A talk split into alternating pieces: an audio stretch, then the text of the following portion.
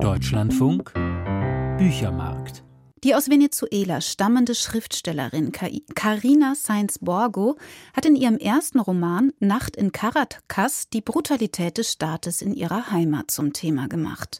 Damit wurde sie auch bei uns bekannt. Das dritte Land, so heißt ihr neues Buch, ist ein Zwischenreich zwischen Ost und West in Südamerika, aber auch zwischen den Lebenden und den Toten, denn das dritte Land ist ein Friedhof. Dirk Furich hat das neue Buch gelesen. Angustias Romero ist auf der Flucht vor einem Unheil, das als die Pest bezeichnet wird. Auch wenn das Buch im spanischen Original 2021 erschienen ist, die tödliche Epidemie ist hier wohl nicht Covid-19, sondern eine andere Form von Plage, von Menschen gemacht, ein Unterdrückungsregime.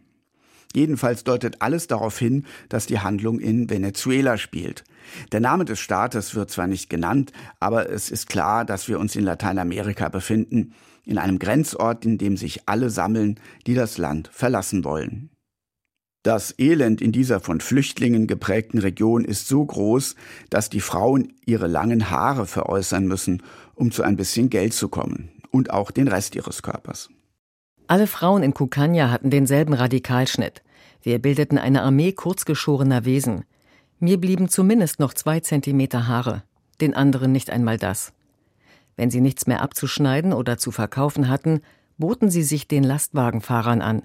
Anderen ergeht es in dieser rechtlosen Grenzregion noch schlimmer.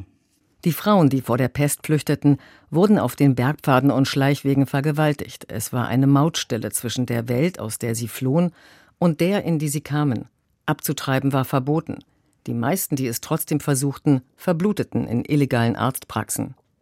Die Frauen, die sich entschlossen, das Kind zu behalten, verloren ihren Uterus in irgendeiner Notaufnahme oder wurden, mit etwas mehr Glück, entführt und gezwungen, den Säugling auf die Welt zu bringen, der dann verkauft wurde. Carina Seins-Borgo erspart ihren Lesern keine Details. Die Gewalt, nicht nur, aber ganz besonders gegen Frauen, ist auf den 300 Seiten dieses Romans omnipräsent. Jugendliche quälen Tiere, Guerillakämpfer, Irreguläre heißen sie hier, vierteilen Menschen, marodieren, stecken Dörfer in Brand. Beschrieben in einer kalten, analytischen, ja mitleidlosen Sprache.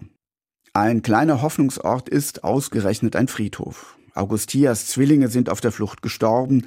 Sie sucht einen Ort, um sie beizusetzen. Der illegale Bestattungsort ist das dritte Land. Über dieses Zwischenreich zwischen Leben und Tod herrscht eine resolute Frau namens Visitación Salazar. Gegen den Willen der Behörden verschafft sie Verstorbenen eine würdige letzte Ruhestätte.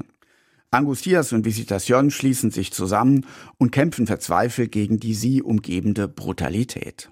So lange, bis auch die standhafte Kämpferin für das Recht der armen Seelen ermordet wird. Ihre Freundin Angustias bestattet sie neben ihren Kindern in diesem dritten Land. In der Grabwand der Säuglinge war noch eine versteckte letzte Nische frei. Mit einer kaputten Schaufel kratzte ich Erde zusammen und mischte sie mit dem Zement der Vortage. Es war heiß und der Wind wehte die Asche auf. Ich rührte so lange, bis ich eine Art Mörtel zusammenbekam. Ich bedeckte ihr Gesicht mit dem bunten Kopftuch, umwickelte sie mit der einzigen Decke aus dem Schuppen, die nicht verbrannt war, und schob sie in die Nische. Mit einem kleinen Spachtel mörtelte ich die Grabplatte an und pfiff dazu Lieder, die sie mochte. Mit dem trockenen Divi-Divi-Zweig schrieb ich in den Zement Visitation Salazar 1959 bis 2019. Carina Sainz-Borgo war ursprünglich Journalistin. In ihrem Debütroman Nacht in Caracas hatte sie das politische und soziale Elend in ihrer Heimat Venezuela auf drastische Art und Weise gezeichnet. Schon jener Text war von einem äußerst assoziativen Stil geprägt. Auch in Das dritte Land wirkt der Erzählfaden ziemlich verschlungen. In den vielen Dialogpassagen ist es oft nicht ganz einfach, die wörtliche Rede den richtigen Sprechern zuzuordnen. Das mag ein bewusst eingesetztes Stilmittel sein. Im Zusammenspiel mit der sprunghaften Handlung macht das die Lektüre etwas mühsam. Dass Science Borgo ihr Zwischenreich nur vage zwischen den östlichen und westlichen Bergen ansiedelt, also keinen wirklichen Ort benennt, soll der Erzählung etwas Allgemeingültiges verleihen. Die Gewalt in einer Fluchtsituation. Für die Brutalität, die Sainz Borgo so erbarmungslos in Worte packt, wird kein Verursacher benannt. Sie scheint so etwas wie ein Naturgesetz zu sein. Ein etwas deutlicherer Bezug auf reale Ereignisse, auf das Zeitgeschehen, sei es die fatale Lage in Venezuela, sei es die Flucht von Südamerikanern Richtung USA, hätte den Text womöglich stärker, eindringlicher gemacht. So wirkt die Konstruktion etwas beliebig. Das dritte Land beeindruckt zwar durch seine harte, ungeschminkte Sprache der Gewalt, die wenig fassbare abstrakte Erzählung lässt aber letztlich kalt. Dirk Furich über Carina Sainz Borgo Das dritte Land aus dem Spanischen von Angelika Ammer, S. Fischer Verlag, 317 Seiten, 24 Euro.